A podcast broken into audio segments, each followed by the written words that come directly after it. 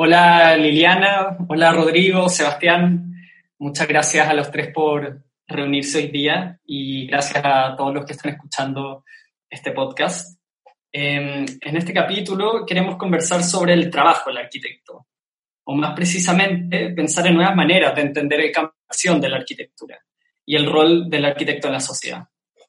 Em, estamos frente a transformaciones radicales ¿no? que vienen de un doble impacto cultural, ¿no? que parte con el 18 de octubre, pero en los últimos meses, a raíz de la pandemia, que no solo afecta a lo social, sino que ya todos los ámbitos de la manera en que vivimos, em, pero, pero de alguna forma toda crisis, de toda crisis también emergen oportunidades, y esto yo creo que es un punto que todo este ciclo ha querido eh, tocar, ¿no? Eh, eh, cuáles son las perspectivas inmediatas y cómo podemos dar sentido a este momento de inestabilidad.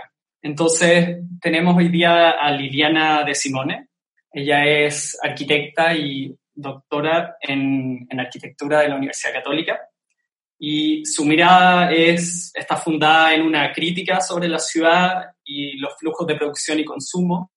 Tenemos a Rodrigo Valenzuela, por otro lado, que es arquitecto de la Universidad de Chile y además de su práctica profesional y académica, ha entrevistado ampliamente a arquitectos y oficinas con el objetivo de entender cómo operan y cuáles son las condiciones de trabajo de los arquitectos. Y por último, Sebastián Gray, eh, que no solo nos puede dar una mirada amplia desde lo profesional, desde lo académico y también desde eh, la labor de crítico, los cuales todos estos campos se ha desempeñado, sino que además un punto de vista gremial, eh, habiendo sido presidente del Colegio de Arquitectos. Em, pero quisiera partir con, con la siguiente pregunta, eh, yendo más de lo general a lo particular, ¿no? ¿Cuáles son estas transformaciones radicales que enfrenta nuestra sociedad en la manera en que vivimos y trabajamos?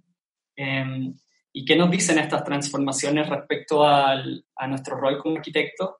Como un agente decisivo o que debería ser decisivo en dar forma a estas nuevas dinámicas sociales. Bueno, eh, muchas gracias Anton por la organización, por la invitación a, a esta conversación muy interesante con, con, Rodrigo y con Sebastián.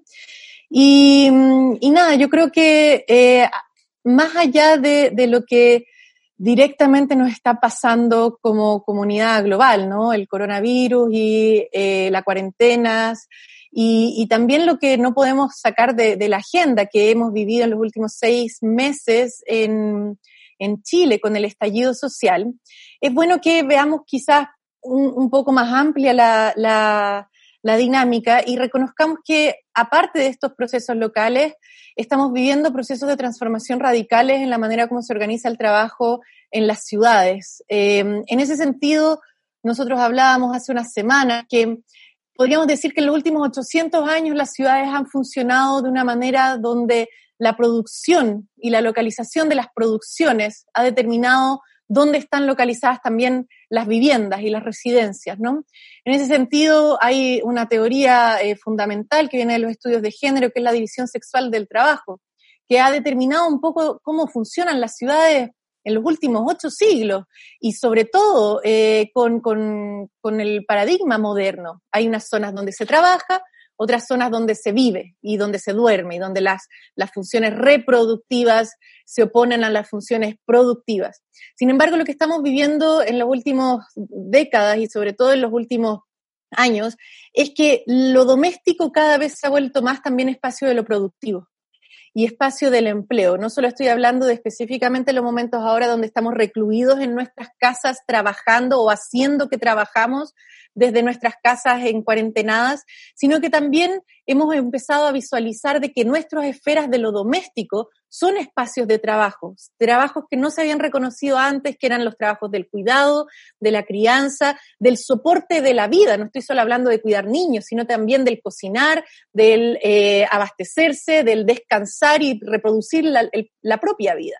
Y eso yo creo que está eh, no solo siendo visibilizado de manera radical por distintos estudios de género que están siendo aplicados al estudio de la arquitectura y de las ciudades, sino que está puesto en tensión absoluta en el momento en que ahora estamos viviendo en semanas en las que estamos recluidos y que dependemos de otros para conectarnos con la ciudad. Dependemos de redes de abastecimiento, de redes de delivery, de eh, redes de logística que cambian las escenas de donde trabajamos y de donde descansamos o de donde producimos eh, la vida, ¿no? Eso yo creo que va a implicar cambios fundamentales no solo en cómo se organizan nuestras casas, las plantas mismas de nuestras viviendas, eh, sino que también en la manera como nosotros consideramos que es el empleo, cómo, cómo nosotros configuramos lo que entendemos como trabajo. ¿Dónde empieza, dónde termina, qué es lo que se paga del trabajo, qué es lo que no se paga del trabajo. Y ahí yo soy de la idea de que el rol de los y las arquitectas y arquitectos van a ser fundamentales en esta reorganización de las esferas de lo productivo con lo reproductivo, de, de recomponer estas dinámicas que por los últimos 100 años del planning moderno, del urbanismo moderno, han tendido a separar estas áreas en las ciudades. Eh, yo, me, yo agregaría, digamos, en la misma línea de lo que expresa Liliana, eh, la cuestión fundamental que, que es la relación naturaleza-ciudad y naturaleza en el sentido de la fenomenología, digamos, de la naturaleza y que implica cambios importantes o fundamentales en la historia urbana y se nos olvida simplemente porque la memoria es corta y el género humano tiene una cierta inmediatez de, experiencia de vida. Eh, pero la verdad es que estas eh, epidemias obviamente han sido cíclicas eh, a lo largo de la historia y grandes cambios de configuración urbana han tenido que ver con problemas de higiene y sanidad. Eh, pero se nos olvida completamente. Se nos olvida que la dotación de agua potable o de alcantarillado o incluso el trazado de la ciudad es un trazado higiénico, por así llamarlo, eh, eh, ha sido siempre, digamos, a partir de, de grandes desastres. Y también se nos olvida que hace apenas exactamente 100 años el mundo pasó por una situación igual a la actual o incluso peor. Porque la verdad es que la gripe española, famosa gripe española, llamada así porque los primeros casos se identificaron en España, eh, eh, costó 60 millones de vidas en el mundo entero eh, y duró prácticamente dos años con brotes y rebrotes. O sea, y uno ve fotos de la pandemia de la gripe española y ve gente con mascarillas, ¿no? Eh, y hubo cuarentenas. Eh, y el fenómeno fue exactamente el mismo. Tenemos que preguntarnos por qué habíamos borrado completamente de la memoria colectiva la posibilidad de que algo ocurriera, algo así ocurriera, y los pasos que había que tomar en ese sentido. Bueno, lo digo porque eh, la única diferencia entre la gripe española, catástrofe planetaria, y esta catástrofe planetaria, es que entre medio, durante el siglo XX, el mundo se urbanizó y una proporción importante, más de la mitad de la población de la humanidad, digamos, vive hoy día en centros urbanos y algunas son conurbaciones de 20 millones de personas. No poca, ¿eh? son como, por lo menos hay 10 megalópolis en el mundo. Eh, y esa diferencia es la que nos obliga a plantearnos hoy día una visión nueva y muy particular del sentido que había ido tomando durante el siglo XX, el siglo del, llamémoslo, de la revolución industrial en su ya expresión, digamos, máxima, y luego del, lo que yo llamaría el positivismo de la posguerra, una, una humanidad absolutamente confiada de que entre antibióticos y petróleo barato, digamos, lo íbamos a lograr absolutamente todo, o energía atómica, qué sé yo, y que todo da lo mismo, que había que echarle para adelante, ¿no? eh, y la carrera espacial, para qué decir. Eh, y, y, entonces entender que eh, ese camino que habíamos tomado, esa yo creo que es la, desde el punto de vista del, urbanismo y eventualmente de la arquitectura, esa es la crisis que nos plantea la pandemia a los arquitectos y a los urbanistas y a los historiadores urbanos eh, hoy. Principalmente, el camino que tomó el mundo del urbanismo y de la arquitectura en el trecho de apenas 100 años entre dos, entre dos catástrofes. Quisiera hacer una distinción también, eh, o creo que es necesaria la distinción entre las transformaciones y oportunidades que surgen para la disciplina, ¿no? cómo hay que repensar las ideas de urbanismo y de ciudad, eh, pero, pero también hay, uno no, no, puede dejar de lado ciertas eh, preocupaciones inmediatas que tienen que ver con, eh, con las condiciones de trabajo actuales ¿no? de los arquitectos. O sea, si ya, había, si ya estaba en el tintero desde incluso antes del estallido social y, se intensifica con el estallido social, que tenía que ver con la precariedad del trabajo del arquitecto, por ejemplo, entre otros temas. Eh, hoy día esa precariedad ya no es, no es propia de, de los arquitectos independientes, sino que eh, es una precariedad quizás universal respecto al trabajo. Entonces, eh, quisiera, em, quisiera que quizás Rodrigo podrías, podrías tocar ese, ese tema. A mí me gustaría em, retomar algo que, que, decía Liliana recién, que me parece súper eh, clave, que, que, esta idea de la producción de, del trabajo y, llevarlo tal vez a la idea de la producción del trabajo de los arquitectos. Eh, porque estaba escuchando cómo la pandemia había probablemente eh, extremado ciertos procesos que ya venían ocurriendo, que, era un poco lo, que hablábamos. Eh, en términos prácticos del trabajo, voy a poner mi caso personal, no, no porque me guste ser tan autorreferente, pero es como, como, como ejemplo que me parece que es relevante. Eh, probablemente hace un rato, ya hace un par de años, eh, a ver, para, tal vez para dar un poco de contexto antes, yo tengo como un doble trabajo, una doble militancia, por un lado como académico, educador, profesor, eh, tengo, tengo un rol como en gestión eh, de educación, trabajo en la Universidad de la América. Eh, y también tengo un, una oficina profesional. Me voy a referir a mi trabajo como independiente, no tanto como en la institución, pero sí como independiente. Ya hace, hace tiempo que, que, la metodología de trabajo tradicional de una oficina como que no, no funcionaba, ni en términos logísticos, ni económicos, etcétera. Como que veía que era más una ilusión moderna, como decía Liliana, la idea de tener una oficina piramidal, estable, con proyecto y todo. Y había tomado la decisión de trabajar en mi casa, con una estructura mucho más flexible, eh, con colaboraciones ex externas, con gente que se sumaba, salía. Eh, me tocó colaborar en un par de proyectos en México, entonces estaba súper acostumbrado a tener videoconferencias, reuniones, como que ya esta idea de trabajo tal vez más posmoderno, menos estructurado, mucho más relacionado con la vida doméstica, eh, yo la venía viviendo hace por lo menos un par, dos, tres años. Me, me gusta lo, lo, que decía Liliana de, de, la idea del paradigma moderno, que yo creo que es un paradigma que todavía sigue muy presente en la sociedad chilena y sobre todo los arquitectos, eh, que, son, que es un paradigma que funciona para ambos lados. O sea, eh, yo creo que uno de los grandes problemas del trabajo del arquitecto es que los arquitectos piensan en operar con condiciones modernas en un mundo que es posmoderno.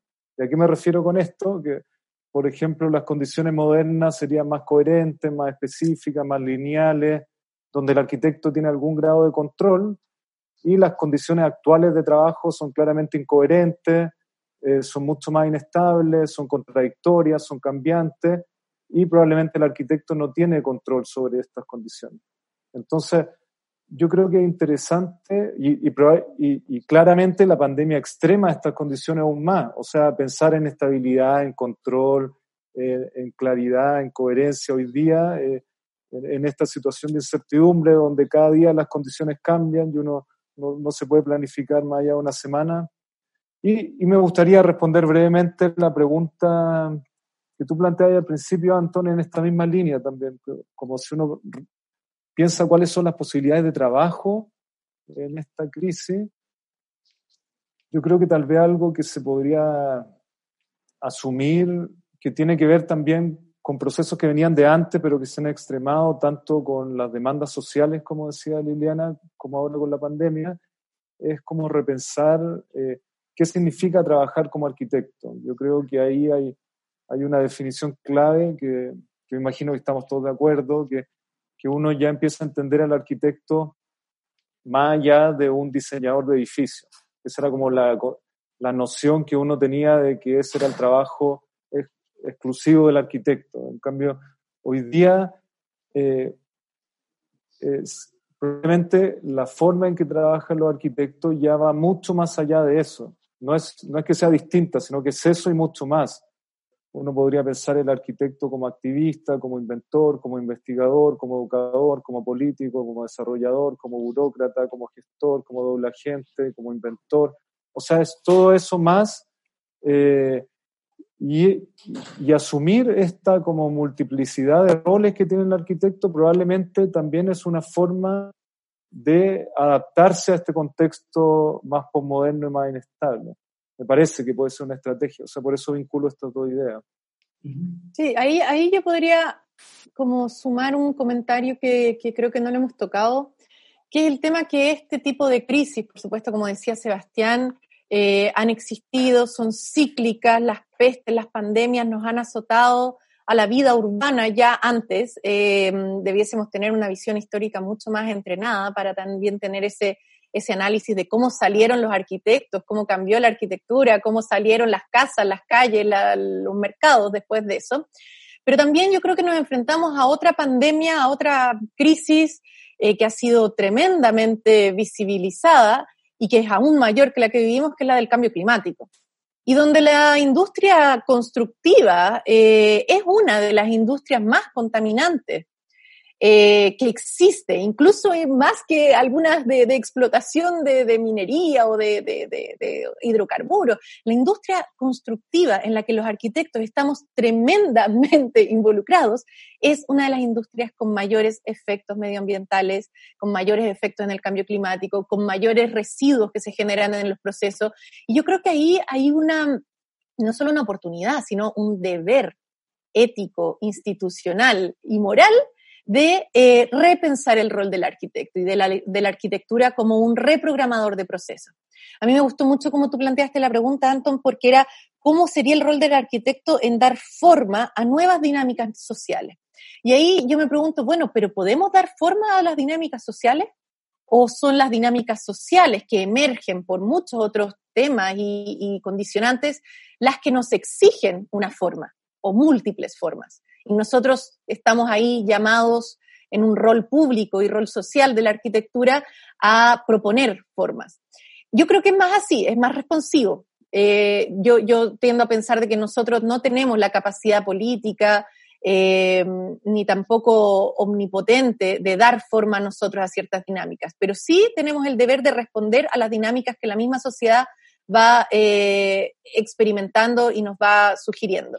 Creo que un frente muy importante, tanto como lo que estamos viendo con la pandemia, es tener un reposicionamiento crítico, ético, frente a el mundo de la construcción y cómo este se imbrica con el mundo de eh, medioambiental, climático, cambio climático, pero también con el mundo del empleo y del trabajo y cómo se contratan las personas que construyen nuestras casas y nuestros edificios y nuestros parques y con qué derechos y con qué seguridades sociales. Es decir, estoy poniendo ejemplos para recalcar de que de a uno, un arquitecto a la vez, es poco lo que podemos hacer. Yo creo que es fundamental que nosotros planteemos que el rol de, las oportunidades que existen de trabajo y también de las oficinas de arquitectura es tener un rol público en la agenda pública, en el debate público y, ¿por qué no, político, mucho más activo, como otros, otras instituciones lo tienen y que lo tienen mucho más asumido eh, no solo porque, porque se les educa en esa línea, estoy pensando en médicos, estoy pensando en educadores, sino que porque también hay un ejercicio constante de repensar la, la dinámica institucional en qué es lo que yo debo hacer frente a las situaciones y a las dinámicas sociales.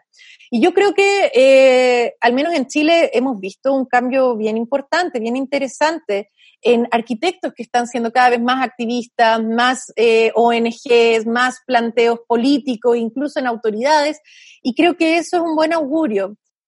A, mí me parece que ahí entra la pregunta sobre el gremio, ¿no? Eh, sobre cuál es el rol del gremio y si ha tenido preponderancia eh, el rol gremial en, la sociedad, o sea, nuestro gremio, ¿no? El gremio de arquitectos, eh, y qué papel tiene que jugar ahora. A partir de los comentarios de Liliana surgen, digamos, varias derivadas. Yo, antes de, hablar del rol de los gremios en general, la situación más bien de los gremios en Chile, que tendríamos que llamarla así, eh, yo me gustaría llamar la atención sobre lo siguiente. Mira, nuestros ministros de Vivienda y Urbanismo, que es un ministerio que se creó en, eh, en bajo el gobierno de Frei Montalva, en la década, a finales de la década 60, eh, porque antes de eso, digamos, arquitectura y, diseño urbano estaba todo en manos de un ministerio histórico que se llamaba de Obras Públicas.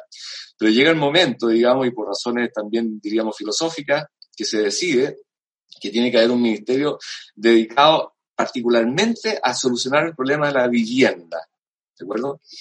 Eh, la vivienda como la cuestión social, digamos, que era un tema que venía arrastrándose desde, el comienzo del siglo, del siglo, digamos, por razones también morales, si uno quiere.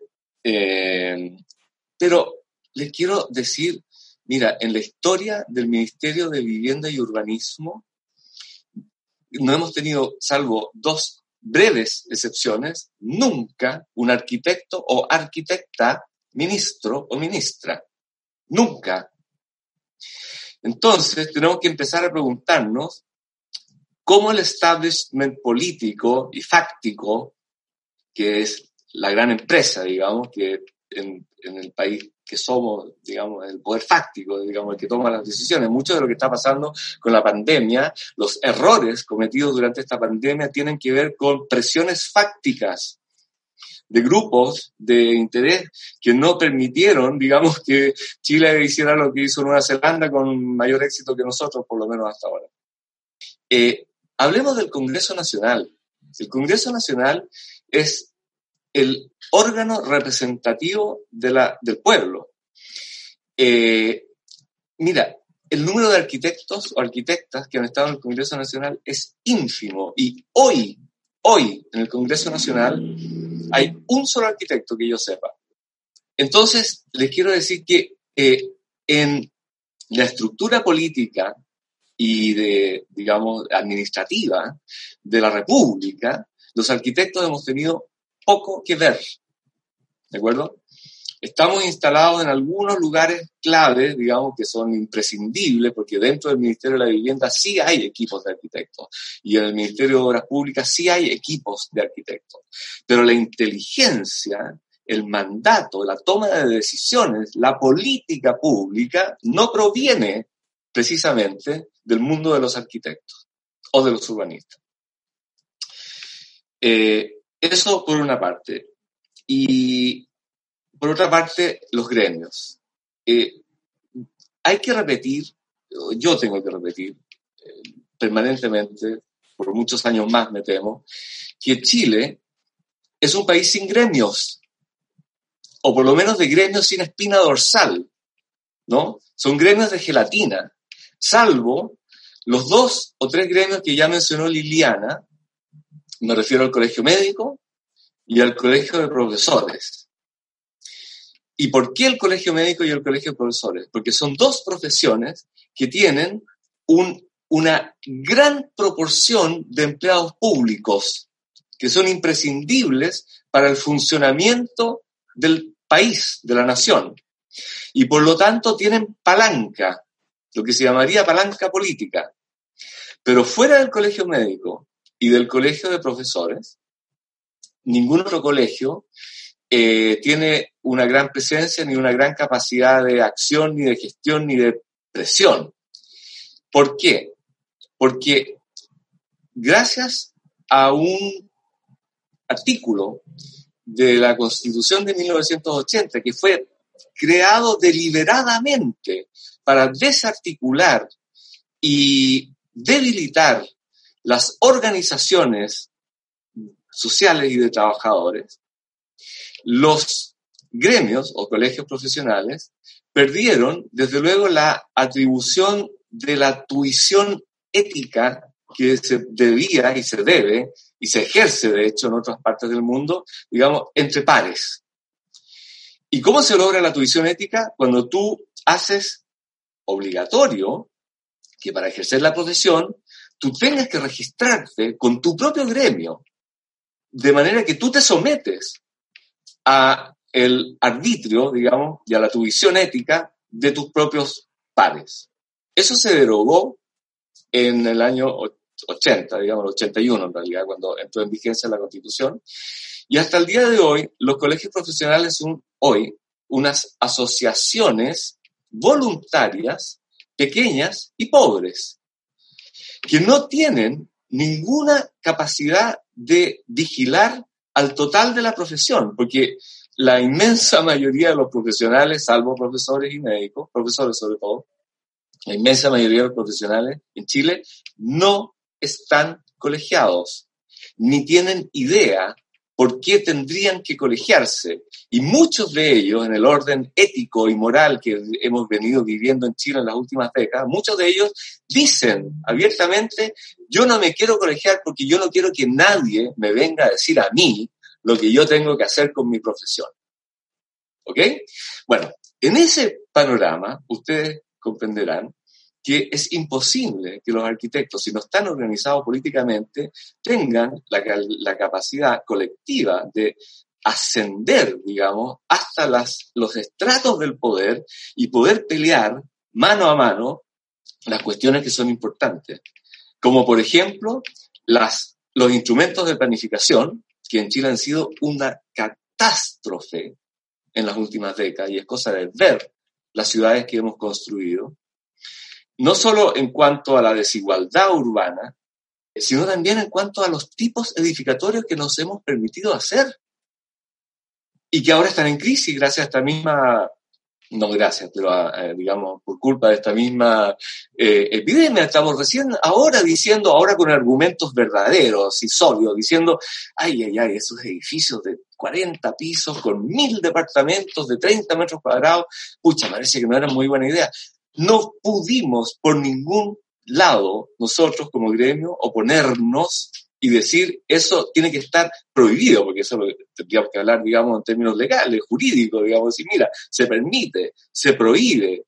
Eh, no, ninguna posibilidad. Bueno, entonces, el llamado es obviamente a repensar la situación de los gremios en una próxima república, porque también tenemos ahora la oportunidad con renovados bríos, digamos, a partir de esta catástrofe sanitaria, de repensar los fundamentos de la República, que son finalmente discutir, digamos, la Constitución, una nueva Constitución, cosa que ya venía, digamos, eh, eh, previéndose a partir de la, del levantamiento popular, que era por otras razones, pero que esas mismas razones quedan crudamente reveladas a partir de una crisis sanitaria. Sí, Anton, a mí me gustaría referirme a lo que decía Sebastián recién respecto a los gremios. Eh, cuando estuvimos conversando hace una semana que apareció este tema, eh, claro, me quedo dando vuelta, yo creo que, y, retomando también lo que decía Liliana respecto a las demandas sociales, a las crisis, a, la, a, la, pandemia, a toda esta situación actual, yo creo que si uno puede sacar un denominador común de ambos eventos es eh, que ambos pueden haber, pueden entenderse como un llamado a repensar el colectivo de la sociedad. O sea, en, en ambas situaciones eh, se demuestra que una sociedad basada en el individualismo, una sociedad basada como en el yo, en las personas solas, eh, no es posible pensarla. O sea, hay que pensar la sociedad desde la comunidad, desde la colectividad, desde lo común, desde las relaciones horizontales, etc. Y, o sea, con esta reflexión yo me puse a pensar, claro, probablemente en el ámbito académico uno sí puede reconocer un colectivo eh, disciplinar. O sea, uno, hay vínculos entre profesores, hay vínculos entre universidades, hay investigaciones cruzadas, hay temas que se discuten, hay eh, la Bienal, por ejemplo, muchas veces lo que expone son investigaciones, son eh, los mismos profesores.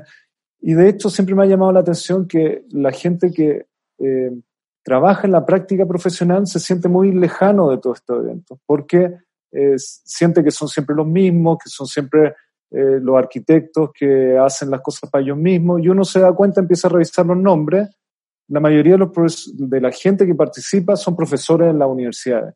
Y entre los profesores de las universidades hay un colectivo.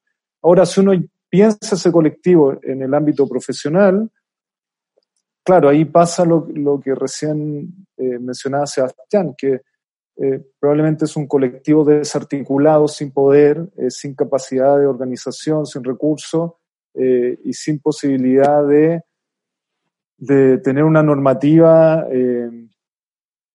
con, con, cierta capacidad de cambiar el estado de las cosas. Eh, entonces, y, y, al mismo tiempo pensaba en estas nuevas asociaciones, por ejemplo, en paralelo al Colegio de Arquitectos, en algún minuto eh, se pensó en esta asociación de oficinas de arquitectura como una alternativa, pero claro, ¿cuál es, cuál es el fin eh, que, que, podría uno entender en esa organización profesional?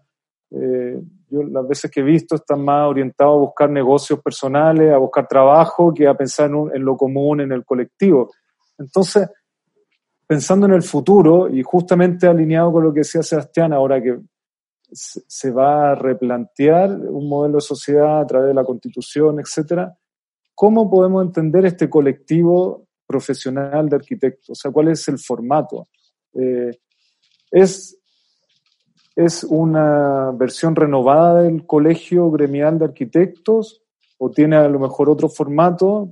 o sea, de, que es necesario, necesario. Eh, pero, no, pero cuesta imaginarse, a mí al menos, cómo podría ser ese colectivo o cuál sería la organización, cuál sería la estructura, cuál sería la participación, cuáles serían eh, los fundamentos teóricos o, lo que buscaría esta, eh, esta idea como como de acercar la práctica a la academia, porque yo creo que probablemente los ámbitos donde el rol del arquitecto puede aplicarse con mayor, con mayor precisión es en la academia, eh, a través de investigaciones, a través de, reflexiones, donde, donde uno puede pensar en cambiar las cosas. En la práctica uno ve que en la realidad eh, es poca la injerencia real en la sociedad que puede tener un arquitecto con las condiciones de, del capitalismo avanzado que vivimos hoy día. O sea, no solo hoy, en los últimos 50 años. Eh, y, tal vez, eh, como son intervenciones puntuales, voy a aprovechar todo un minuto para, responder algo que decía Liliana antes, que eh, la ventaja de estar conversando acá con el computador es que uno puede sacar información, archivos, citas. Entonces, mientras tú comentabas, Liliana, la, la crisis esta de la arquitectura, de las condiciones actuales, eh, yo me acordaba que había leído una cita de un libro que se llama Crisis en Arquitectura, que es de 1974, y tengo una cita que dice, vivimos en un mundo en constante crisis económica que contribuye a una crisis ecológica basada en, la, en una construcción ineficiente y en la explotación del valor del suelo y la destrucción de comunidades. O sea, eh, pensemos que hace 50 años esta cita se escribió y lo podría escribir alguien hoy día y, es igual de válida de, en las condiciones que nos encontramos. Entonces, es interesante entender esta crisis no como una excepción, sino que como un continuo. Pensar que los arquitectos le ha tocado operar en un mundo en constante crisis, eh, en constante, que probablemente la crisis del petróleo de los 70 se ha mantenido ahora. El primer surgimiento del capitalismo avanzado en los 70 que se, se ha mantenido hasta ahora. O sea, son los últimos 50 años como después de la modernidad ha sido como de bastante inestabilidad y, y, de poco donde agarrarse en la práctica profesional si uno deja de lado la academia. Entonces, claro, ahí yo apelaría como a una cuestión que no tiene mucho fundamento teórico, pero es como un optimismo eh, intrínseco en el arquitecto que a pesar de todas estas contradicciones, a pesar de toda la poca relevancia, siempre hay una eh, actitud positiva y de buscar nuevas formas de operar y nuevas formas de, de, afectar la sociedad, de, de, intervenir, de aportar, lo que decía Liliana en algún minuto, es lo que Reiner de Graaf llama como trabajar en un estado de negación, es como negar todo el mundo que está alrededor, eh, ponerse la antiojera de los caballos y correr para adelante, y eso a veces tiene resultados y a veces no, pero de que es frustrante, es frustrante y uno lo ve en toda la gente que trabaja, porque en el fondo al arquitecto yo creo que al trabajar dentro de esta contradicción se le atribuye un, un rol como actor fundamental en la definición de la sociedad y no tiene las condiciones para afectar lo más mínimo. Entonces, es, y sobre todo si uno lo piensa individualmente, es más frustrante todavía, porque uno dice, tú tienes que cambiar la sociedad, los edificios son malos, las ciudades son malas, eh, es tu rol como profesional eh, cambiar este modelo en el que vivimos, y tú dices, ¿con qué herramientas puedo operar yo? Mm, me gustaría agarrarme lo que está diciendo Rodrigo, porque justamente lo que él está expresando es la cualidad intrínsecamente especulativa que tiene la arquitectura y las obras construidas en nuestra sociedad capitalista, tardía, eh, neoliberal, eh, global, no solamente en el caso chileno, donde la propiedad, donde eh, la, tierra construida, el, el, metraje construido, se ha convertido, se ha volatilizado en un activo financiero que se transa en bolsa, se especula, se recontraespecula, se volatiza, se securitiza y se separa del suelo, literalmente. Se empieza a convertir en un valor eh, especulativo virtualizado, pongámosle, donde un título de propiedad es la base del modelo financiero en el que nosotros vivimos hoy día. Y eso no solo en Chile, es todo el mundo. Son las ciudades fantasmas que están en China, son las torres de 40 pisos eh, que se venden por no sé cuánto la UEF el metro cuadrado y sabemos muy bien que ni su calidad, ni su espacialidad, ni nada, ni las condiciones de vida que se permiten, lo valen. Son tener la torre del Costanera Center vacía por ya casi 10 años. Son los modelos que determinan hoy el mundo de lo construido ya sea desde el urbanismo, ya sea desde la arquitectura, ya sea en las distintas escalas que nosotros podamos operar. Y cuando nosotros realicemos que estamos trabajando en, lo en el mundo de lo especulativo, también entendemos que nosotros hemos sido no sé si víctimas, pero sí parte de esta especulación con los concursos de ideas, con los concursos de proyectos, con ofrecer trabajo gratis que solo cobra valor si otro apuesta por él. Es decir, igual que en la bolsa, ¿no? Igual que, que una acción.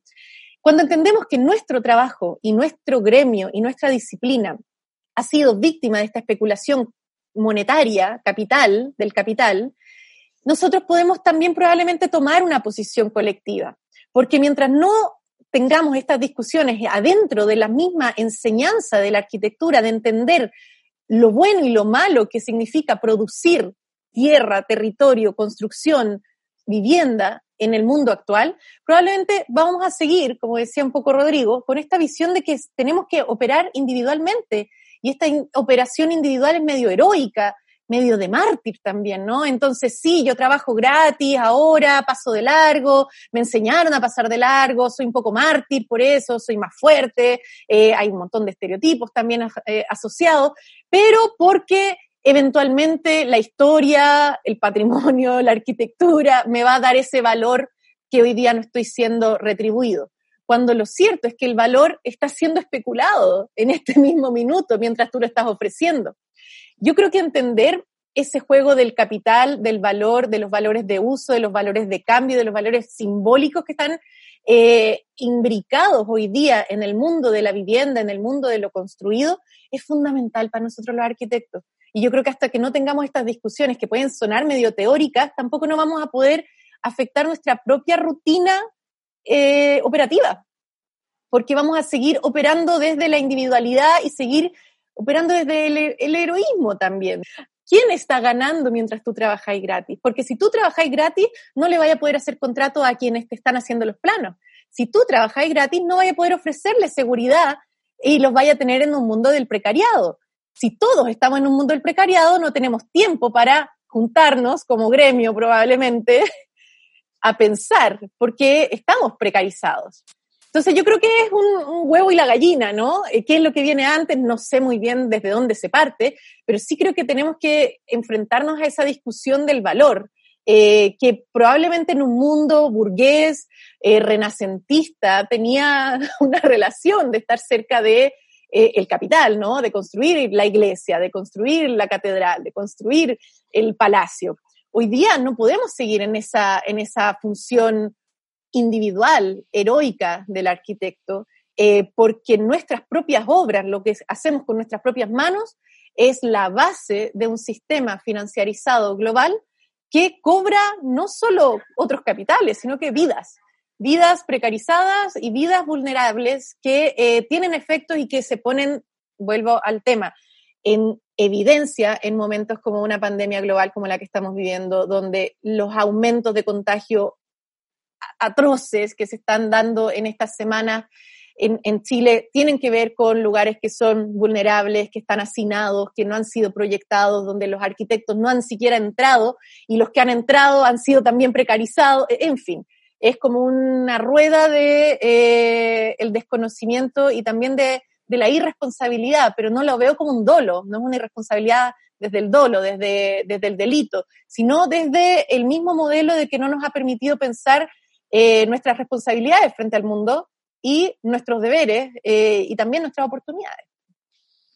Y a la especulación del valor de la arquitectura que menciona eh, Liliana, hay que sumar, si me permites Liliana, la especulación con la profesión del arquitecto, porque tenemos un sistema educacional que está produciendo un ah. exceso absoluto de arquitectos.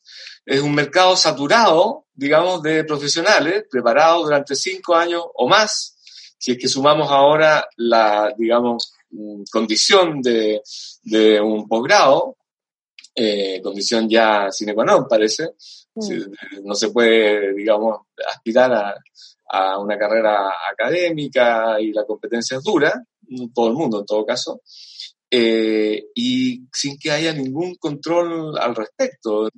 Al año nosotros estamos produciendo por lo menos mil arquitectos en Chile y en cinco años, que, que es, eh, digamos, la longitud de, de, una carrera normal, tenemos cinco mil arquitectos afuera buscando eh, empleo.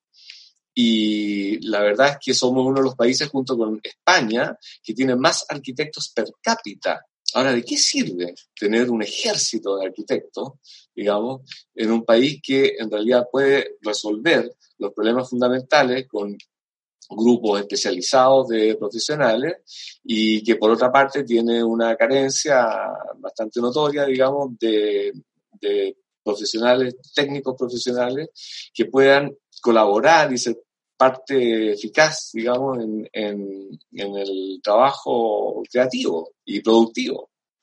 Entonces, no, olvidemos en lo que se convirtió el negocio de la educación superior eh, en Chile y que es una faceta más de un modelo económico que uno de sus tentáculos es el diseño urbano, como lo dije hace un rato atrás, eh, o el tipo de desarrollo urbano, no diseño, es un tentáculo, digamos, un desarrollo urbano basado exclusivamente en la generación de capital eh, y no en la generación de mejores condiciones de vida necesariamente. Lo mismo con el transporte. Hasta hace muy poco tiempo atrás no importaba demoler la avenida Santa Rosa hacia el sur y convertirla en, en un desierto, en un páramo, con tal de que pudieran por ahí transitar los buses del Transantiago a una velocidad adecuada.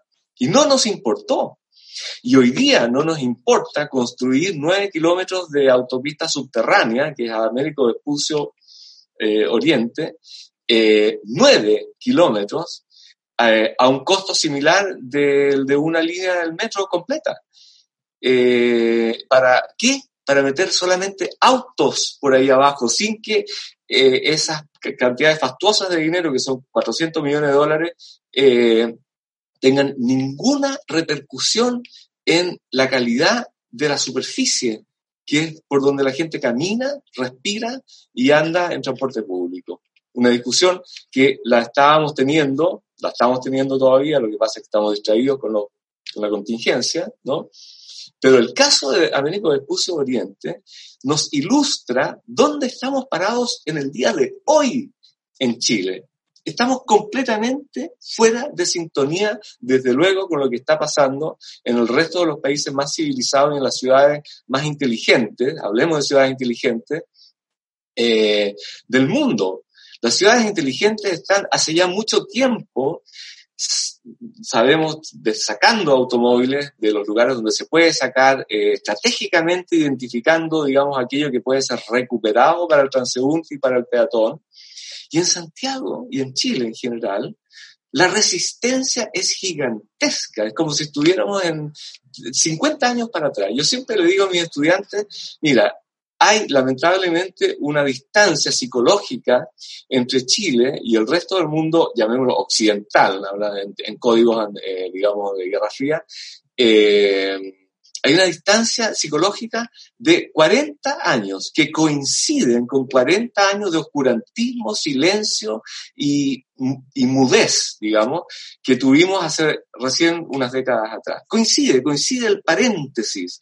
Mientras el mundo occidental, las costas eh, este y oeste de Estados Unidos, Europa, industrializada estaban ampliando los derechos ciudadanos, el derecho de la ciudadanía a tener una ciudad, a opinar sobre la ciudad, a tomar decisiones en conjunto con la autoridad, que es el gran movimiento de la participación ciudadana, mientras eso estaba ocurriendo, nosotros estábamos asustados debajo de la cama.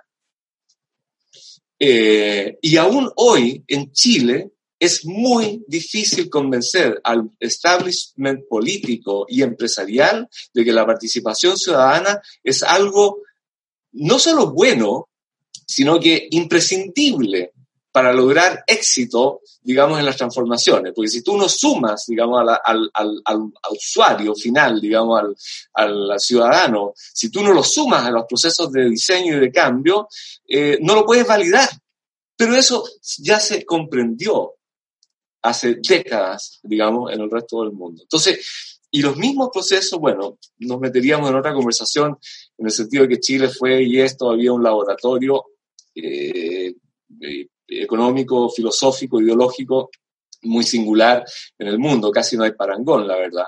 Eh, y todo lo que nosotros critiquemos hoy día o tratemos de analizar tiene que pasar, digamos, por ese filtro, no lo podemos decir de otra manera es muy raro, digamos, que nosotros como chilenos, eh, eh, lo que nosotros hacemos aquí pueda ocurrir en, Europa, en el sentido que una generación de arquitectos de 30 años de edad de 35 años de edad puedan salir publicados con obras. En Europa, los arquitectos tienen un campo de acción limitado y hace ya mucho tiempo, diría yo, varias generaciones que se comprende que el arquitecto europeo es una persona que es capaz de resolver problemas en todas las escalas posibles. Es decir, si nosotros tenemos que hablar de interiorismo, si tenemos que hablar de mobiliario, si tenemos que hablar de, intervenciones tácticas en, el territorio urbano, si tenemos en todas las escalas posibles, eh, digamos, el arquitecto está a disposición. ¿Cuál es la diferencia? Que en la sociedad, en esas sociedades, el arquitecto existe.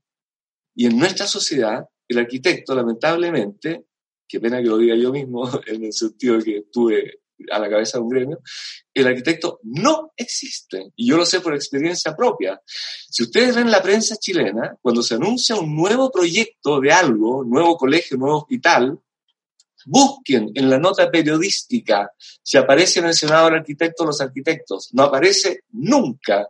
Si ustedes ven en la televisión, si ustedes ven cualquier cosa cotidiana que tenga que ver con la arquitectura, pero con el hecho de, digamos, de que aparezca un edificio construido en alguna parte, busquen ustedes si el periodista, digamos, se preocupó de la autoría, se preocupó de la existencia del arquitecto. No, no ocurre, no existe. Pero pregunten ustedes si algún periodista sabe quién es el autor de la torre del Costanera Center.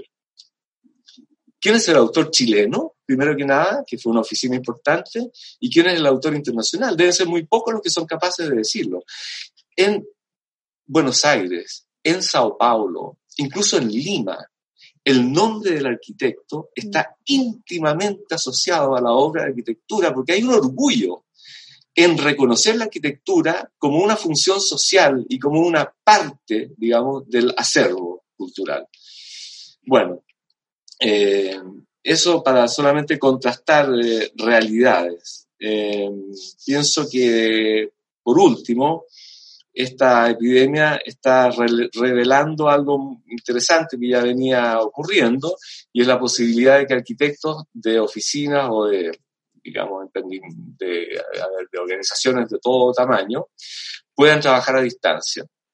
Eh, el teletrabajo, que va a impactar en todos los estratos imaginables de, de la cotidianidad, eh, también va a tener efecto en la profesión de la arquitectura.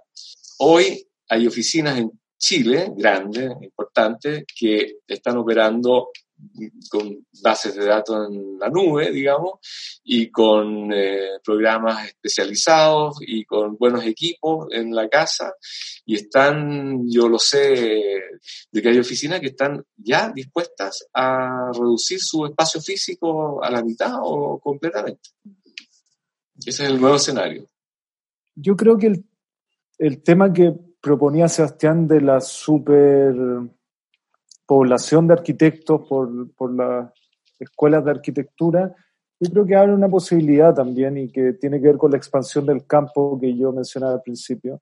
O sea, yo creo que el, la gran contradicción que se produce es como en la idea de trabajo moderno del arquitecto con una oficina que se dedica a diseñar edificios icónicos versus la cantidad de gente que puede hacer eso.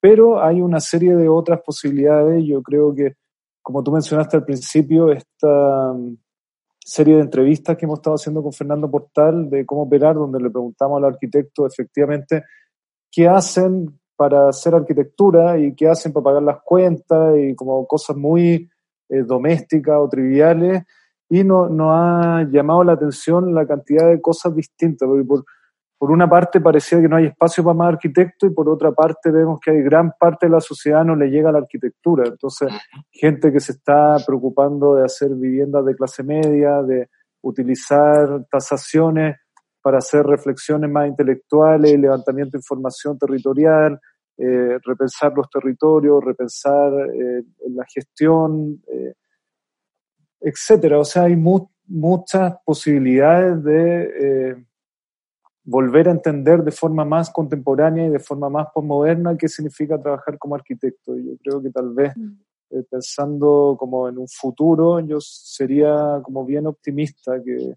que así como, como hemos sido capaces, o sea, coincido mucho con lo que decía Sebastián de esta mirada de 40 años atrás. Eh, y, esa es parte de la tesis que yo les planteé en algún minuto, que si uno piensa eh, montar una oficina como eran las oficinas hace 40 años atrás, no hay ninguna posibilidad.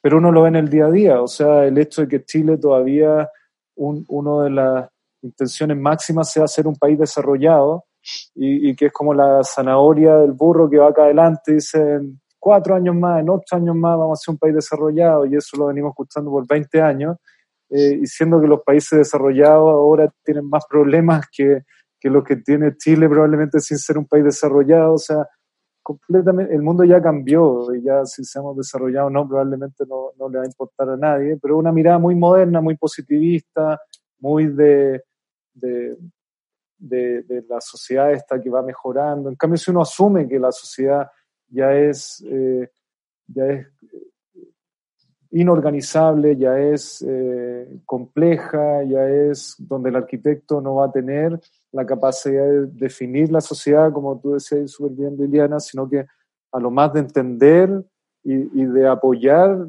que la sociedad se está construyendo a sí misma, eh, yo creo que se abren muchas posibilidades de trabajo. me parece que, que un, terreno fértil para repensar qué es lo que significa hacer arquitectura y qué es lo que significa el trabajo del arquitecto. Sí, yo me sumo a eso. Eh, yo creo que es el momento de, aplicar el pensamiento utópico también, así una cosa, no, no irnos en una bola buliana, pero, pero sí pensar de que si esta pandemia va a durar lo que los epidemiólogos dicen que va a durar, dos años o más, nosotros vamos a tener que repensar como sociedad oriental y occidental todos los espacios de comercio, todos los espacios de intercambio, todos los espacios públicos, todos los espacios civiles y probablemente el mismo concepto de calle, de vereda, de, casa pueda ser redefinido. Yo creo que si nosotros los arquitectos nos tomamos en serio ese desafío de que hay que repensar cómo se anda por la calle, no con los desafíos que existieron para, la, la, peste española, para la influencia española, sino con las nuevas tecnologías que existen hoy día y hacernos cargo de los otros actores que están queriendo, pongámoslo así, pelearnos la, la, la cancha, los ingenieros, los informáticos, los de Big Data, lo, lo, o sea, los que de verdad están ahí tratando de pelearse el concepto de smart cities, el concepto de eh, logística y últimas millas y todo lo que está en la mesa, si nosotros nos sumamos a esa conversación, yo creo que nuestro campo laboral se abre y se complejiza de manera real. Y probablemente también las fuentes de financiamiento, que nos peleamos entre pocos, entre quién tiene una segunda casa, quién no tiene para construírsela y ahí quedarse. Si nosotros nos sumamos de verdad a la conversación de que, que, se está poniendo sobre la mesa entre los que vienen desde el mundo más de, de, la estrategia militar, con el urbanismo táctico, con pensar que con unos pallets se arreglan las plazas, o si nos ponemos frente a los ingenieros y los programadores que pensar de que el espacio público ya no vale nada porque lo que importa son las redes y, las 3G, 4G y cómo se conectan tus datos, a quién se lo recibe, a quién no, si nos ponemos en esa conversación desde la arquitectura, desde decir, no, mira, este es un problema espacial, solucionémoslo desde el espacio, desde el diseño del espacio, nosotros tendríamos un montón de nuevas oportunidades. Un montón. Solo que implica probablemente renunciar a un montón de privilegios que los arquitectos hemos tenido por siglos, que es también el control directo con el capital con, la construcción de quienes tienen las lucas, ¿no? Directas. Y que nos pueden mandar a hacer cosas con mucha libertad. Libertad creativa, pero también libertad de responsabilidades, porque tienen el colchón financiero para sustentarlo.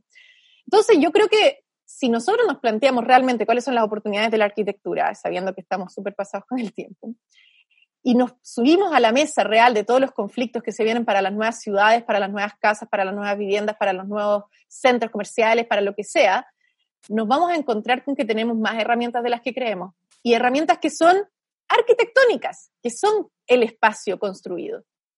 Y que eh, con soluciones creativas y con, con, observación y, y con aplicación, yo creo que podemos llegar a soluciones que los otros actores en la mesa no se han ni imaginado. Sí, bueno, estamos efectivamente en el tiempo, ha sido súper interesante. No sé si nos da tiempo de hacer como una última provocación, que, pero creo que hay una relación antípode entre el gremio o pensar colectivamente en la arquitectura y eh, el liberalismo individual ¿no? de, los arquitectos eh, como en el, en el modelo en que están insertos ahora. Eh, y mi pregunta es, em, la pandemia de alguna forma también da luces con todo lo del teletrabajo, de que quizás la consecuencia va a ser más bien la atomización aún más de los individuos, de trabajar más independientemente, de forma más flexible. ¿Cuál, o sea, ¿cuál, ¿cuál creen que va a ser la tendencia o cómo uno puede redireccionar de tal forma de que eh, de, la pandemia eh, eh, lleguemos a fortalecer más bien el gremio, a fortalecer el rol colectivo de los arquitectos y no tender a la atomización? Bueno, yo me agarro al tiro de eso porque yo trabajo hoy día, más que en arquitectura formal, en reconocimiento de tendencias tendencias espaciales, ¿no? Y cómo la gente se ocupa el espacio y, distintas cosas. Y yo te puedo asegurar que las cosas que nos están saliendo en nuestras investigaciones no tienen que ver con la atomización, todo lo contrario. El hecho de estar obligadamente atomizados ha hecho que las redes y estar en conectividad y en conexión y accesible a esas redes ha sido más importante que nunca. El que no está en red hoy día se pierde en el mar no solo de la soledad, sino que también de la productividad. Mm. Entonces yo creo que, que, puede ser todo lo contrario, que si no nos reconstruimos como red, ya sea a través de un gremio, ya sea a través de otros tipos de cosas que inventar, eh, los que no estén en esa red se van a desaparecer. Van a, van a ser eh, obsoletos e inútiles en un nuevo mundo en el que por el hecho de tener que estar más recluidos que antes, si tú no estás conectado, no existes. Les agradezco mucho a los tres, fue súper interesante esta conversación.